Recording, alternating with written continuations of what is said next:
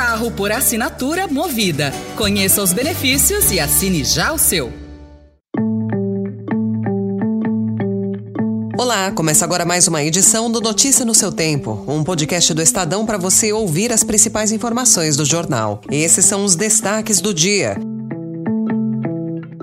População de rua cresce 10 vezes em uma década no Brasil. Na véspera de pacote econômico, Milei libera preços de 50 mil produtos. E texto preliminar da COP exclui fim de combustível fóssil.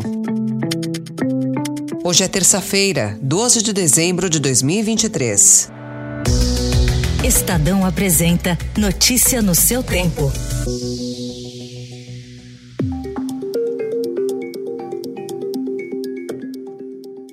A população em situação de rua no Brasil cresceu 10 vezes em uma década, segundo o levantamento do Instituto de Pesquisa Econômica Aplicada, o IPEA. Entre agosto de 2013 e agosto de 2023, passou de 21.934 pessoas para 227.087. A principal causa de evasão do lar, apontada por 47,3%, envolve problemas com familiares ou companheiros, desemprego, citado por 40,5%, alcoolismo ou drogas 30,4% e perda de moradia 26,1% são os outros motivos. A idade média é de 41 anos. Dois em cada três moradores de rua no Brasil são negros e 22,5% estão nessa condição há cinco anos. A cidade de São Paulo continua a ter o maior contingente.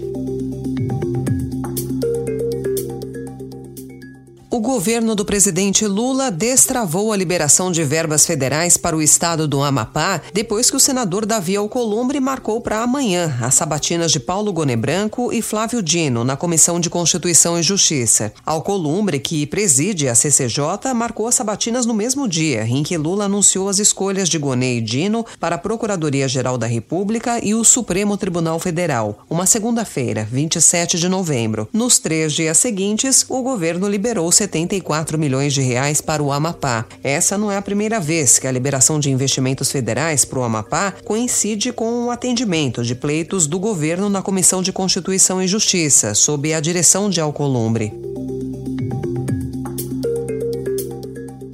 Davi Alcolumbre foi procurado pela reportagem do Estadão, mas disse que não iria comentar. Responsável pela articulação política do governo, o ministro Alexandre Padilha também foi procurado, mas decidiu não comentar. O ministro da Fazenda, Fernando Haddad, afirmou ontem que já tem aprovação do presidente Lula para apresentar uma proposta alternativa ao projeto que desonera a folha de pagamento de 17 setores que geram mais empregos no país e que esse novo texto deverá ser apresentado ao Congresso depois das votações previstas para os próximos dias.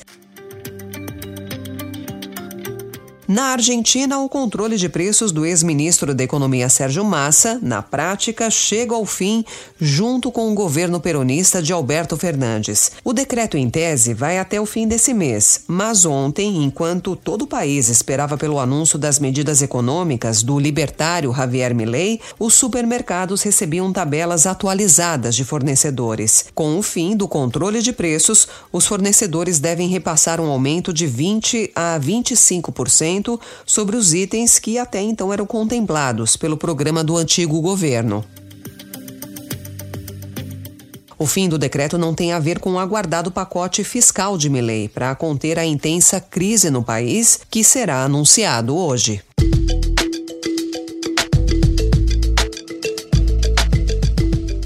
A Noruega e o Reino Unido anunciaram ontem doações da ordem de 94 milhões de dólares para o Fundo Amazônia. Os aportes foram detalhados no evento de 15 anos do fundo, durante a COP28, em Dubai. O ministro de Clima e Meio Ambiente da Noruega, Andreas Eriksen, afirmou que a doação marca uma nova fase do processo de parceria entre os dois países depois de anos difíceis, em referência ao período em que o ex-presidente Jair Bolsonaro comandou o Brasil e o Fundo Amazônia ficou congelado congelado.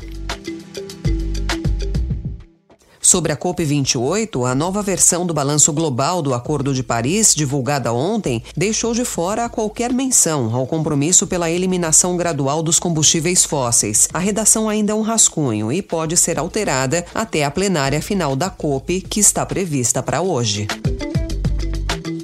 O Estadão também informa hoje que o prefeito de São Paulo, Ricardo Nunes, anunciou ontem que o município vai implementar a tarifa zero em ônibus aos domingos na capital paulista. A medida começa a valer já em 17 de dezembro e contempla 1.175 linhas. A gratuidade também será estendida para Natal, Ano Novo e aniversário de São Paulo. Em novembro, Nunes já havia anunciado a implantação da tarifa zero ainda nesse ano. O que a gente está pensando? Ele não está é, é, definido, a gente está pensando de iniciar um processo para sentir como é que vai ser o comportamento, se a tarifa zero ela, é, é realmente ela vai trazer um ganho para a economia, um movimento econômico é, maior. E a ideia é que a gente faça é, o início dando o transporte gratuito pra, para domingo ou para o período noturno. É uma das duas situações que a gente vai colocar.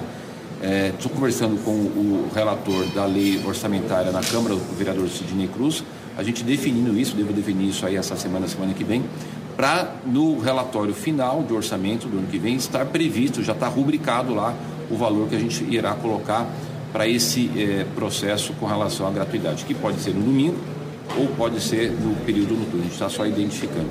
A ideia é testar esse modelo para entender os efeitos da gratuidade da passagem na cidade. Notícia no seu tempo.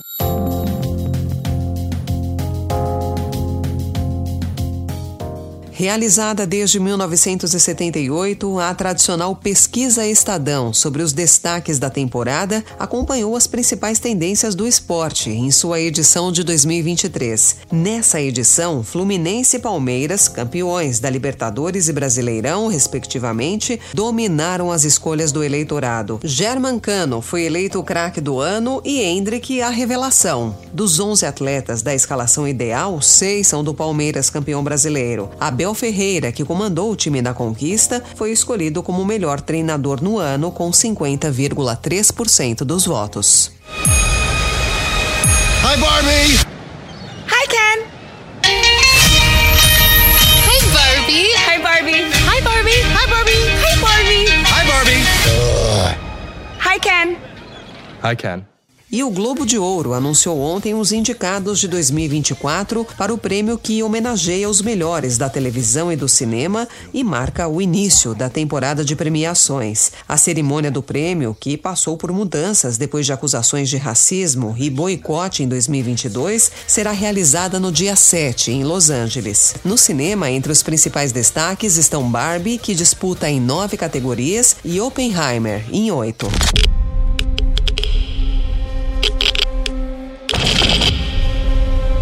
National emergency. Detonator charged.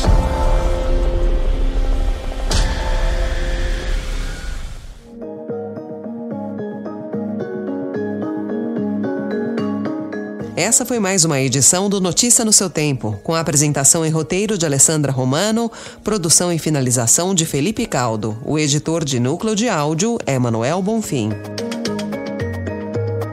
Você encontra essas notícias e outras informações no site estadão.com.br. Obrigada pela sua escuta até aqui e até amanhã. Você ouviu Notícia no seu tempo.